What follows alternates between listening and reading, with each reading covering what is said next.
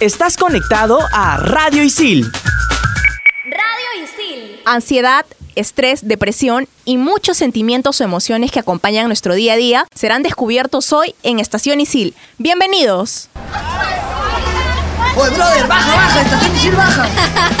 Rincón de Cachimbo. Reporteando. Tipos de alumnos. Todo esto y más Aquí en Estación Isil, un programa hecho por alumnos para alumnos. en Estación Isil por Radio Isil. Si no lo escuchaste, Te lo perdiste. Hola chicos, ¿qué tal? ¿Cómo están? Mi nombre es Cecilia Romero de la carrera de Comunicación Integral y estoy en Estación Isil por Radio Isil, ahora con mi compañera. Soy Daniela Estrella de la carrera de Comunicación Integral. Hoy vamos a tocar un tema bastante importante y vamos a ponernos un poquito serios. Vamos a hablar sobre la mente humana y en cómo todas las emociones que nos pueden venir para atravesar diferentes etapas en la, en la carrera aquí en ISIL. Y estamos con una persona que nos va a empapar un poco sobre el tema. Estamos con Silvana Ardito, psicóloga y profesora de ISIL. ¿Qué tal Silvana? ¿Cómo estás? ¿Qué tal? Feliz, encantada. Gracias por la invitación. Queremos que nos digas un poquito qué cursos enseñas, que te presentes un poco. Bueno, yo soy Silvana Ardito, soy psicóloga y psicoterapeuta emocional. Trabajo todo lo que son las emociones y los pensamientos. Eh, y bueno, en ISIL estoy de profesora de competencias intrapersonales, que es un curso obligatorio para primer ciclo. Ajá. Y soy del área de consejería académica, que es como decir una tutoría, por así decirlo, de todos los alumnos ingresantes, ¿no? Sí, genial. gen- Profesora, ¿y en qué sedes de ISIL la podemos encontrar? Estoy en la sede de Miraflores, eh, estoy en consejería académica, en oficina, en el área eh, eh, de 9 a 1 de la tarde nada más, porque después estoy solamente clases en la mañanita. Ya metiéndonos un poco más en el tema que tenemos hoy día, eh, queremos que nos expliques un poco cuál es la diferencia de estos términos clínicos, como la depresión, la ansiedad y el estrés, como para más o menos poder aprender a, a diferenciarlos. La ansiedad es una emoción, una de las tantas emociones de los cuales a partir de ahí nos puede desencadenar la depresión. Ojo que la depresión es una de las tantas manifestaciones de esta acumulación de emociones. Entonces el estrés como bien lo, de- lo conocemos mayormente, es la acumulación de absolutamente no solamente de ansiedad, sino de tristeza, de pronto de melancolía, de pronto de angustia, preocupación, molestia, incomodidad, frustración, impotencia, todas las emociones que puedan haber, donde llegas a un punto y a un estado donde ya no puedes manejar esas emociones y por ende desencadena muchas veces en síntomas físicos, dolores de cabeza, náuseas, migraña, gastritis, ¿no? Todas las, las enfermedades que muchos jóvenes tienen ahora. Eso me imagino que depende a cada organismo también, ¿no? Porque no todos creo que somatizan de la misma Sí, forma, ¿no? Claro, no, cada uno es diferente. Definitivamente la idea es que cada uno de nosotros sepamos en qué nivel estamos de también de esta, de, de- de este nivel de intensidad de las emociones, ¿no? Hay gente que de pronto tú dices es más sensible o es más frágil, o hay de pronto que es súper intensas, súper fuertes. Entonces, lo ideal es que cada uno pueda reconocer más o menos cómo son sus emociones para que de ahí pueda empezarla a manejar. Y partiendo de eso, ¿cómo podríamos nosotros, ¿no? jóvenes, aprender a, a reconocer o a darnos cuenta ¿no? de, de qué tipo de emociones estamos atravesando? ¿no? Porque a veces es un poquito complicado. Sí, no, no sé si es complicado, sino que a veces les da un poco de miedo a los chicos Ah, eso puede empezar a conocerse porque saben que se van a enfrentar pues de repente hasta un demonio, nadie sabe, ¿no? Sí, De claro. pronto de, de todas las conductas o actitudes que Entonces, lo ideal para empezar a conocernos, que inclusive lo vemos en el, en el primer, desde el primer día del curso de competencias, es conocernos a nosotros mismos. Cuáles son nuestras cosas positivas y también cuáles son nuestras características negativas para a partir de ahí nosotros decir, ah, mira, esto va bien, me, me ayuda en la vida, ¿no? Me fortalece, pero estas cosas, como decirte, por ejemplo, soy eh, histérico, soy colérico o, o soy demasiado sensible y lloro todo el tiempo, eh, quiero ser como el otro, pero no, no puedo dominarme y empiezan ahí a frustrarse un poco, a sentirse un poco mal, ¿no? Claro, y eso podría desencadenar a que tal vez también tengas problemas con tus compañeros. ¿no? Siempre, definitivamente un mal manejo de emociones te va a llevar o a un conflicto o a un problema o a una reacción este, agresiva. Ahora que vemos todo el tiempo casos de agresividad en la calle, en la combi, en el taxi, en, en las mismas familias. Eso es algo que, que en verdad se está viendo mucho, ¿verdad, Dani? Sí, claro, porque yo tengo la noción que existen seis emociones básicas, universales, que todos podemos identificarlas, que están el asco, el miedo, la tristeza, la sorpresa, la alegría y la ira. Exacto. Y justo eso es lo que se trabaja en el curso de competencias intrapersonales. Sí, y que inclusive lo trabajo yo desde los niños cuando tienen dos años y medio, increíblemente, a través de cuentos, a través de títeres y todo. Entonces, miren qué importante que llegamos a un, a un primer ciclo con 10 chicos de 16, 17, 18 años, donde nunca en su vida han escuchado hablar de las emociones ni cómo son. Porque yo les digo, ¿cómo eres tú? A ver, no sé. No se o se quedan en silencio y dicen, bueno, tengo miedo, ¿cómo voy a hacer? O me han dicho que soy así, pero yo no me doy cuenta. Entonces, qué importante es reconocer las emociones, ¿no? ¿Cómo son? De repente tú eres más colérico que, que, que yo. De repente tú eres más, regularmente eres más sensible y más frágil que yo. Entonces, cada uno es diferente. La idea es que un poco se vaya conociendo para poder manejar estas emociones, ¿no? Y que no te, no te invadan, no te manipulen y no te manejen la vida. Claro, y la autoestima, ¿qué nos podrías decir sobre la autoestima? ¿Qué importancia tiene en Eh, nuestras vidas? definitivamente es la base, ¿no? De todo lo que es justamente lo que mencionaba el conocernos a nosotros mismos. Es fácil decir la palabra autoestima o decir esta persona tiene buena autoestima o ya esta tiene baja autoestima, pero de para llegar a la autoestima hay que pasar por una serie de pasos. Desde el conocerte a ti mismo, desde cómo te defines tú, desde cómo también te ven los demás, porque no vives solo en un, como un hongo, sino te relacionas todo el tiempo. De pronto también cómo te evalúas, ¿realmente logras analizarte o no? Hay mucho miedo de analizarse, dices, no, yo no sé, o yo no sé meditar, ok, no tienes que Claro, meditar veces- ni, ni encerrarte en tu cuarto para pensar cómo eres, sino simplemente tener, yo digo, aunque sea 5 a 10 minutos diarios, pensar, al menos a veces en la noche lo hacemos cuando nos acostamos, ¿no? Pensamos si, si nos fue bien o si nos fue mal o si hicimos las cosas bien o mal. A partir de eso, empezar a darnos cuenta cómo es que nosotros somos y actuamos, ¿no? Y el desarrollo de la inteligencia emocional va de la mano con la autoestima. Totalmente. Es una, Claro. es uno de, lo- de los factores también muy importantes porque dentro de lo que es la inteligencia emocional, que está tan de moda y que ya en las empresas Se está es que- tocando, ¿verdad, no? La salud mental. Y que no te eh, contratan ya por tener muchos títulos y muchos, sino realmente si tú sabes solucionar conflictos, si tú te relaciones bien con la gente, si manejas tus impulsos. Entonces, y esa es la, la- la inteligencia emocional, donde también abarca el plus, manejo, ¿verdad? sí, el manejo del estrés. Así es que Eso en realidad para los chicos es muy importante. Si es que tú eres muy impulsivo, te da cólera las cosas, eres un poco inestable y te aburres, es importante que analices y de pronto, si quieres empezar a practicar o a trabajar o a relacionarte mejor con Ajá. tu flaco o, o tu flaca o, o empezar a un trabajo nuevo, también que es importante manejar esto, ¿no? Genial, Silvana. Y bueno, chicos, seguimos aquí en Estación Isil por Radio Isil con Silvana Ardito. En Radio Isil también puedes escuchar. Explícame esto. ¿Sabías que todo se puede explicar en pocos minutos? Historia, ciencia, arte, el mundo digital y todo lo que quieras saber aquí. Explícame esto. Búscanos en Spotify como Radio Isil. Bueno, chicos, seguimos aquí en Estación Isil por Radio Isil y estamos con Silvana Ardito, profesora y psicóloga. Profesora, y en relación a la empatía, ¿cómo se podría practicar en nosotros? ¿Qué valor tiene el ponerse en, el lugar de la otra persona?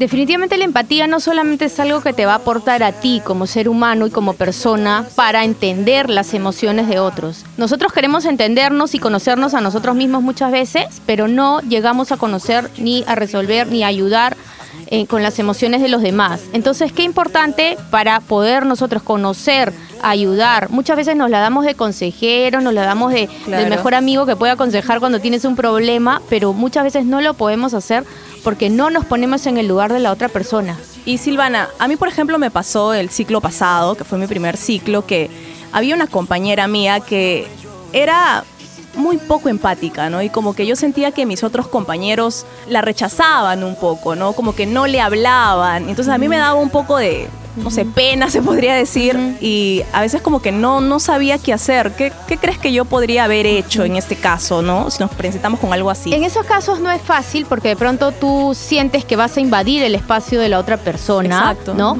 Pero sí es importante simplemente preguntar. Ahora, es importante la forma como tú te acerques y cómo tú puedas comunicar a la otra Sí, persona. exacto. Si vas a ir de forma como que ah, ah, un poco invasiva, agresiva, como puede asustar te van a mandar un poco lejos, es probable, pero de pronto si sabes cómo llegar y sabes cómo preguntar, va a ser mucho más sencillo. De repente la persona que estamos viendo no quiere ayuda.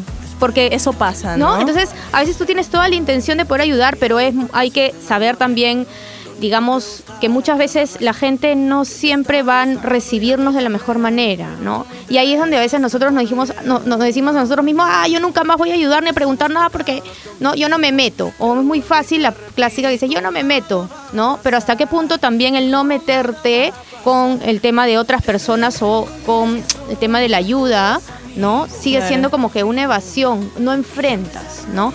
Es importante que se pongan en el lugar de la otra persona. Y Dani, ¿a ti te ha pasado algo así parecido como para que aquí Silvana nos pueda resolver la, la duda con algún compañero o algo? Sí, mira, ahorita estoy haciendo un curso que tenemos que hacer una campaña social y este es un reto. Tratar de conectarte con cada una de las personas, ser asertivo, comprensivo, porque justo yo estoy al mando de todo eso. Entonces es una grande responsa- una gran responsabilidad. sí, sí, claro. Y ponerte, tratar de entender a cada una de las personas, porque es no solo liderar, sino eh, cada uno que me den sus, sus materiales, sus testimonios Sus también, ¿no? testimonios. Te van a empezar a contar cosas que de pronto a ti de repente o no te gustan o nunca lo has vivido o de repente experiencias que a mí como psicóloga de pronto te pueden venir a decir este eh, o a llorar, a decirte se murió mi padre, eh, ¿qué hago? O me quiero yo, no sé, cambiar de planeta porque no quiero estar más acá. Justo eso así. te iba a preguntar, ¿qué casos así tú como consejera has tenido? ¿Algún caso que nos quieras compartir de alguien que te haya venido con algo, no sé, bastante que tú te quedaste como que wow o qué extraño? Eh, lo que regularmente, este, eh, eh, bueno, y a la par que soy psicóloga, pues a veces se abren un poquito más, ¿no? No solamente en temas académicos, sino el tema de la soledad.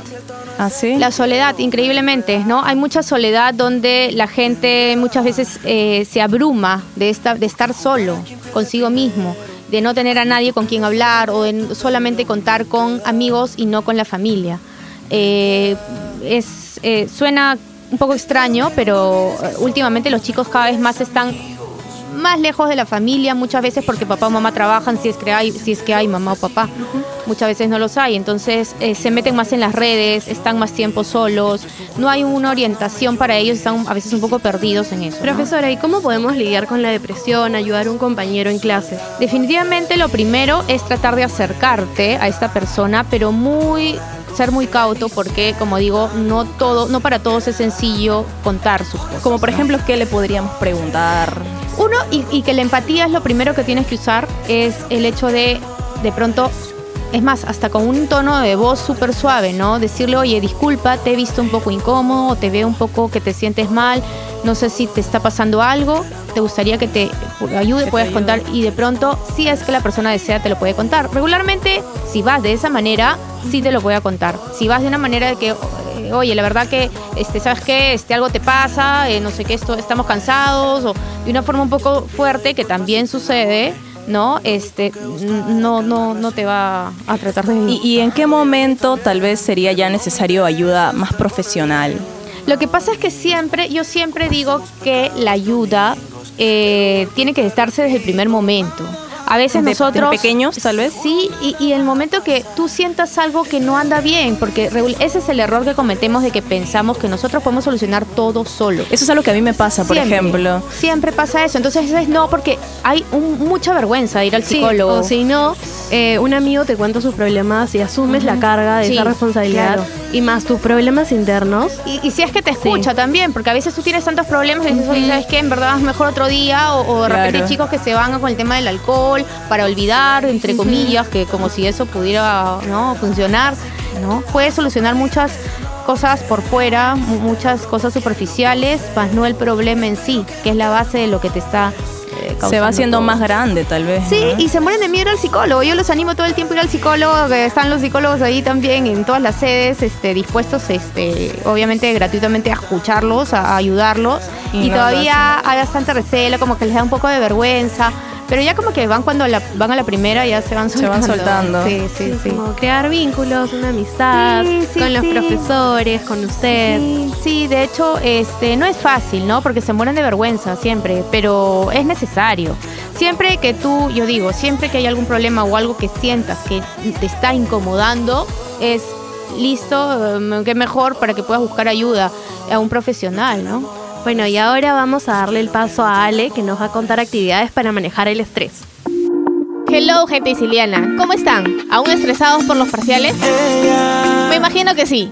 Yo soy Ale de Publicidad y Medios Digitales y les traigo unos super tips para manejar el estrés y no morir en el intento de aprobar este ciclo. Tip número uno. Colorea mandalas. Esto está súper de moda, pero más allá de hacerlos para subirlos a Instagram, es súper útil para concentrarte, activar la energía positiva y expandir la capacidad de la mente y la memoria. No es necesario ser Da Vinci o Picasso, tú decides cómo y qué colores utilizar. Tip número 2. Duerme lo suficiente. Las horas de sueño son las primeras perjudicadas cuando llegan los exámenes, pero el sueño ayuda a que tu cerebro asimile la información y la introduzca en tu memoria de largo plazo, para que así la puedas recordar cuando llegue el día del examen. Tip número 3. Correr para alcanzar la combi no es suficiente. Debes salir a correr por lo menos una hora diaria a ritmo constante. Eso resetea nuestro cuerpo y, al mismo tiempo, libera endorfinas que te harán sentir mucho mejor. Tip número 4. Aunque sea buenazo, la tía veneno no es la mejor opción en estos días, porque necesitas una alta dosis de vitaminas y nutrientes que ayuden en la concentración y el buen funcionamiento de tu organismo. Añade a tu dieta espárragos, naranjas, plátanos, menestras, chocolate y manzanilla. Tip número 5. Aprende haciendo. No eres perfecto ni tienes que contentar a todo el mundo. Date la oportunidad de fallar, equivocarte y así aprender de los errores que cometas. Pero ojo, si fallas, vuelve a intentarlo hasta lograrlo. Bueno, Sicilianos, espero que con estos super tips dejes de jalarte los pelos ocasionados por el estrés. Toma nota y ponlos en práctica. Yo soy Alessandra Pastor de la carrera de Publicidad y Medios Digitales y puedes seguirme en Instagram como arroba almaquemoli. Eso fue todo conmigo, pero sigues en Estación Isil por Radio Isil. Muchas gracias Ale por esta lista de actividades para manejar un poco mejor el estrés y seguimos aquí en Estación Isil por Radio Isil, otra vez con Silvana Ardito, psicóloga y profesora de aquí de Isil. Vamos a hablar un poco ahora sobre cómo poder manejar el estrés y la ansiedad. Profesora, tengo una duda. ¿La ansiedad vendría a ser un sentimiento? Sí, es una emoción. La ansiedad es una emoción que, es más, todos tenemos ansiedad en cualquier momento de nuestras vidas y no está mal. Es más, genial si tienes ansiedad porque es parte de un poquito como esa adrenalina que uno puede sentir y que te motiva muchas cosas. Pero ¿qué pasa cuando la ansiedad se convierte en una emoción donde ya te está paralizando, donde ya te están sudando las manos, donde ya pasa algo que no Claro, puedes ya el dormir? cuerpo reacciona, ¿no? Exacto. Ahí ya se vuelve en algo que necesitas ah, eh, manejarlo. Por ¿no? ejemplo, a mí, Silvana, bueno, a mí me, diagnos- me diagnosticaron con ansiedad. Yo ya vivo hace mucho tiempo con la ansiedad, pero llevé terapia, bastante terapia ya hace algunos años y me ayudó bastante. Muchísimo, muchísimo. Ahora sé cómo manejar mucho mejor mi ansiedad, ¿no? Y aparte que hago ejercicios, trato de, de manejarlo lo más que Eso pueda, que ¿no? mencionas es muy importante, el tema del ejercicio. Justo le decía a mis alumnos de que definitivamente está comprobado científicamente que me- eh, 20 miligramos de un antidepresivo equivale a 20 minutos de ejercicio físico. Sí, ¿verdad? Entonces es o tomas pastillas o en verdad te armas de valor y sales a correr o sales a jugar fútbol o voleibol o lo que quieras, pero hacer ejercicio o ir al gimnasio, no sé. O si no, en que la casa puedes poner música Sí, un día a todo sí, volumen sí, sí, sí. y te diviertes, bailas. Ahora, lo importante solo. tiene que ser que sea una actividad que te guste, porque eso. Eso. va a generar placer y si te va a generar placer va a haber un cambio químico de todas maneras en el cerebro. Entonces sí tiene que haber una actividad física que te, que te guste. te guste. Porque eh, me incluyo, a mí no me gusta ningún deporte, me gusta el ¿Ah, fútbol, sí? pero no tengo ni ir a jugar fútbol. Entonces de pronto dije, ah, voy a probar teatro. Y entonces en teatro descubrí la danza y a partir de ahí, ¿no? Entonces, eh, qué importante el hecho de no decir y no conformarnos con, ay, pero es que no me gusta esto, no me gusta, lo-". no, sino Siempre buscar, buscar y ser una- curioso, ¿no? Exacto, una actividad física y a la par que el tema de también que hay mucho, muchos chicos aquí en Isil que les gusta la música, que les gusta el arte, entonces también por ese lado canalizar toda esta ansiedad o cólera o lo que tengas. Sí, y ahora que en ISIL están habiendo bastantes talleres. los talleres, sí, son bastante importantes, chicos. Excelente, súper divertidos. Aparte, es la idea, ¿no? De que tú, es importante de que tengas un espacio para ti mismo. Sí, ¿no? de desfogar el estrés. Eso. Porque es una carga también. Vivimos todo el semanas tiempo. Tú, Dani, por ejemplo, ¿cómo, ¿qué ¿Cómo actividad hago? realizas para Eh, canalizar yo el estrés? Un día cuando estoy muy estresada, pon- pongo música en mi casa a todo volumen. Ya. Y como estoy sola porque mis papás están trabajando, agarro a mi perrito y nos ponemos a bailar. Ay, qué linda.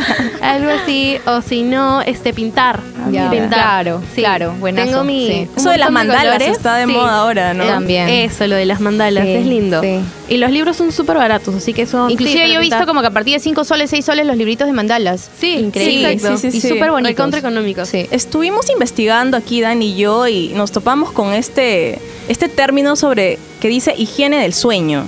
no sé si tú nos puedes contar un poquito sobre eso. Justo va ligado a lo que tiene que ver con qué tanto tiempo nos estamos brindando a nosotros. Cómo estoy manejando mi estrés, mi ansiedad, todo lo que me, sale mal y lloro. Entonces, como salí jalada en un curso, ya no regreso más.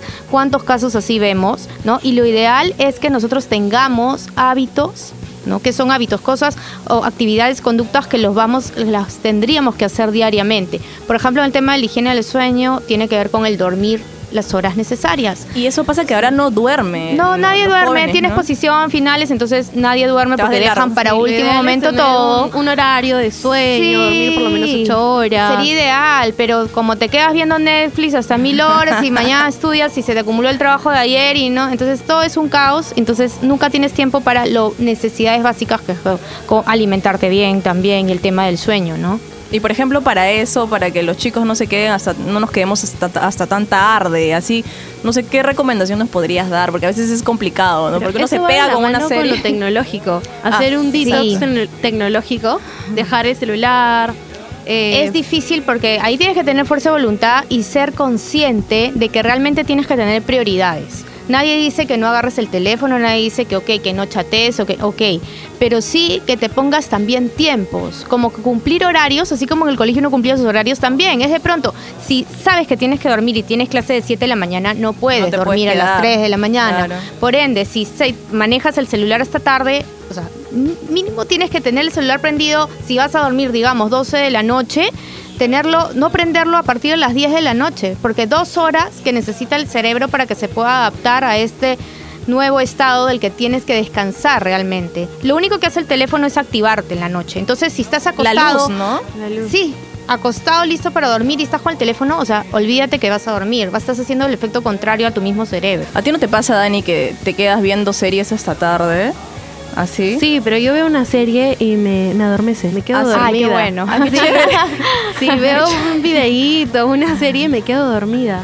Ah, Eso sí, al contrario, me ayuda a dormir. Ay, qué bueno. Claro, en tu caso, pero. en mi caso, pero creo bueno. que no es lo ideal. Igual el celular ahora tiene una opción para poner en modo oscuro. Que todo, Ah, eso había escuchado, Ajá, ¿no? ¿sí? No sé si... Sí, justo en la nueva actualización de mi celular me sale eso. En modo de toda la pantalla negra. Creo que va en relación con lo de la Ah. luz. ¿Pero es solo en los iPhones nada más o...? o También en los También de en Android. Android. también. Ah, Ah, mira. sí. Ah, qué interesante. No sabía, Silvana. No, no.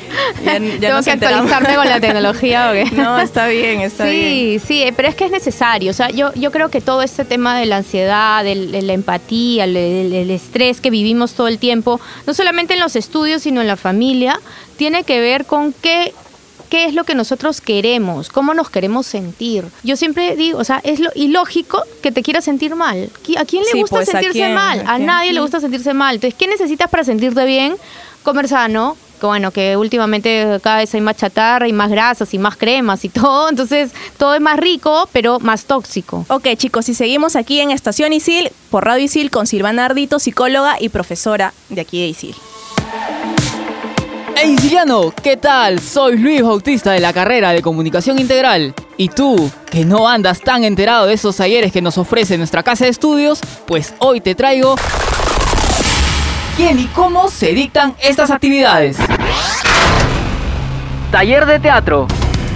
Este taller está a cargo del profesor Hernán Olaechea y solamente se dictan en la sede Miraflores en el salón C802 de 11 de la mañana a 1 de la tarde. Cabe recordar que solamente les queda cuatro fechas, así que si estás pensando formar parte del ámbito teatral para el próximo ciclo, deberías aprovechar esta gran oportunidad. Taller de danza. Para aquellos que aman el baile, pues esta es tu oportunidad de formar parte del equipo de Denise Levy, ya que es la encargada de dictar las clases en la sede de San Isidro, ubicada en la biblioteca desde las 2 de la tarde hasta las 4 de la tarde. Taller de oratoria. Este taller va dirigido para ti, que aún no puedes derrotar esa ansiedad o nervios de salir a hablar en público. Pues Guillermo Maquiavelo te trae estas clases en la sede San Isidro y lo puedes ubicar en el aula B102 desde las 11 de la mañana hasta la 1 de la tarde. Taller de música. Para aquellos que tienen esas ganas de aprender música, Marco Pareja viene a dictar por partida doble. Una en la sede de La Molina, en el aula A208, desde las 11 de la mañana hasta la 1 de la tarde, y otro en la sede Miraflores, donde lo puedes encontrar en el C802, desde las 2 de la tarde hasta las 7 de la noche. Jueves culturales.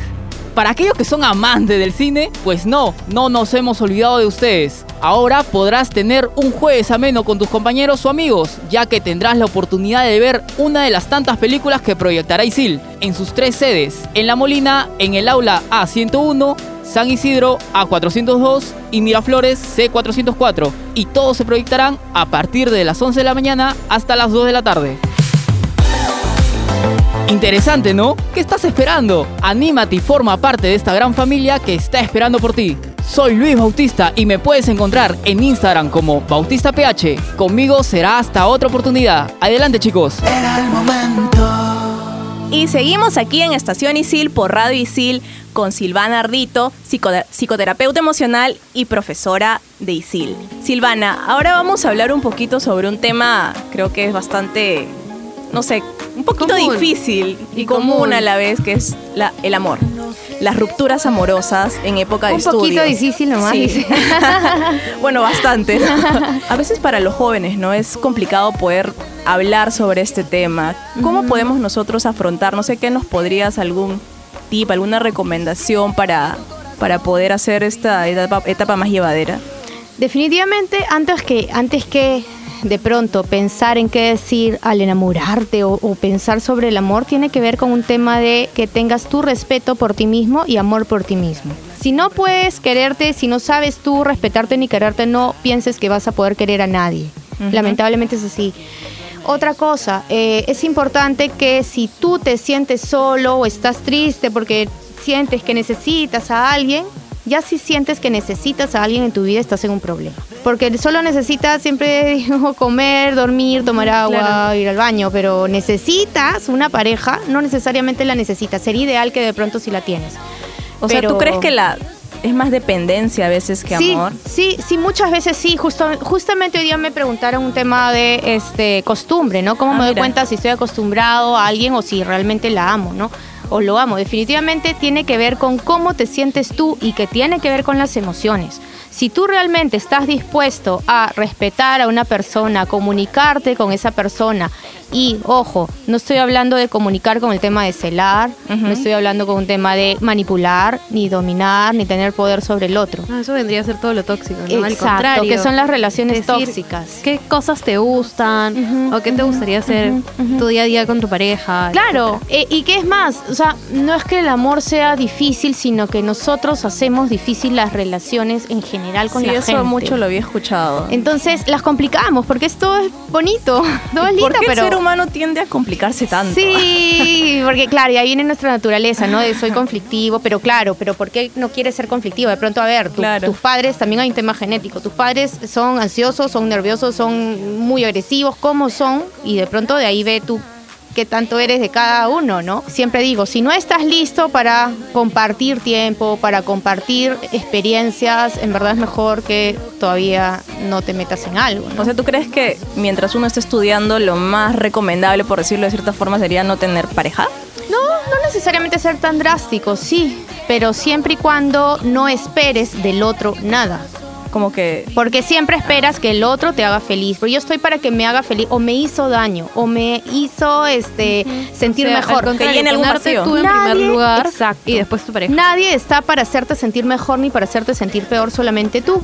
Entonces, eso es un tema que no es fácil, porque si tú te sientes mal por algo, dices, él me hizo esto, me ha hecho daño, Pero o es ella tú me decides Exacto. sentir eso. Entonces, es bien, es- no es, a veces no es simple de un día para otro entenderlo, pero tú tienes que ser feliz para poder compartir esa felicidad con otra persona. Y creo que pasa, a veces, no sé si Dani tienes algún amigo o a ti te ha pasado, tendemos a victimizarnos mucho también. Pero eso Sí, ya es para sí. llamar mar- atención. Es que a Llamarnos la veces, atención casi así, siempre cuando uno- que, Ay, estoy triste, hazme caso. Sí, y exigen, ¿no? Y tienes que verme, y pero ¿por qué no me respondes? Pero, por- ¿no? Y empiezan los O me dejaste en visto. horrible. Claro, ¿por, por, por qué? ¿No? Y empiezan ahí todos los pensamientos negativos y el tema del poder sobre el otro, manipular. Y no es este bonito eso, ¿no? Cuántas relaciones tóxicas vemos y cada vez faltas de respeto entre parejas que muchas veces tienen miedo a terminar. Saben que va pésimo, pero, Pero no se quieren. mueren de miedo. Exacto. Ajá, Porque ¿qué no, a porque tienen miedo esa estar solos. persona? Exacto. ¿Qué voy a hacer sin él? Es el amor de mi vida. ¿Qué voy? Me voy a morir. sí, O me voy a matar si me deja. Mentira. Y no nos vamos a O sea, morir, ¿verdad? Realmente no nos morimos, estamos sobrevivientes todas. Entonces, eh, eh, sí es un tema que poco a poco, ¿no? Y ahora el tema del respeto también, porque se habla muchas veces casi muy seguido el tema de no solamente una relación de pareja. Y ojo ahí, porque ahí no hay mucha responsabilidad, no hay cuidado, no hay respeto, entonces le gustó una un día, al otro día le gustó otra, al otro día la otra semana, entonces no hay respeto. Y eso sí creo que sería ideal que no esté sucediendo, ¿no? Hay etapas después de que uno termina con alguien, ¿no? O de alguna ruptura. Cuando terminas Sí. una etapa, se Sí. pueden ver como la negación, la ira. Sí, lo ¿Conoces? primero es... No, ¿o la- ¿nos puedes comentar acerca de esas etapas? Sí, claro. Es bastante común que cuando tú terminas, eh, eh, es, es bien común el negar, ¿no? Es como cuando. Es, es tal cual un duelo que alguien se muera. O sea, se muere la relación, se muere la persona, un poco, por así decirlo, y, y se termina y se da fin a esto, ¿no?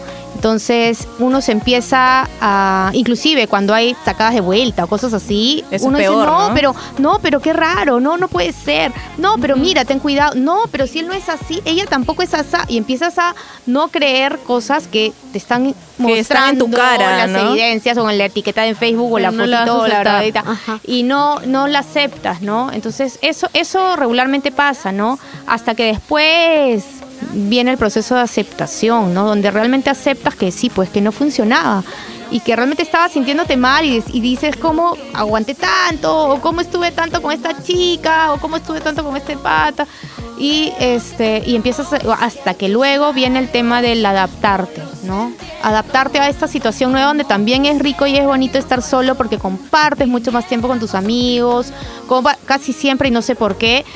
La mayoría de chicos cuando están con una pareja dejan Se de ver a todo el mundo, amigos. se alejan de todo. Y le digo, ¿pero qué tiene que ver tus amigos? O sea, es más, qué bueno para que se inserten en estos nuevos espacios. pero- Claro. Pero, dejan todo. Entonces, cuando termina la relación, dicen, por fin, porque ahora puedo ver a mis amigos que nunca vi. Y, Pero siempre No debería ser no, así. claro, ¿por qué tuviste que alejarte, Sí. no? Bueno, Silvana, muchísimas gracias por haber estado con nosotros. Eh, por último, quisiera que quisiéramos que les digas un poco algún consejo, ¿no? Un ¿Qué- qué- mensaje algún para los mensaje a, a todos los sicilianos que nos están escuchando. Sí, eh, algo importante es de que por favor siempre, en cualquier momento que necesitan, tengan una duda, una pregunta, siempre tiendan a buscar a un consejero, aquí en ISIL, que estamos todo el- ocho horas en la oficina. Cada persona, cada chico de primer ciclo, y bueno, los que ahora ya han ido adelante, avanzando, tienen su consejero académico, que es muy útil para cualquier duda o necesidad.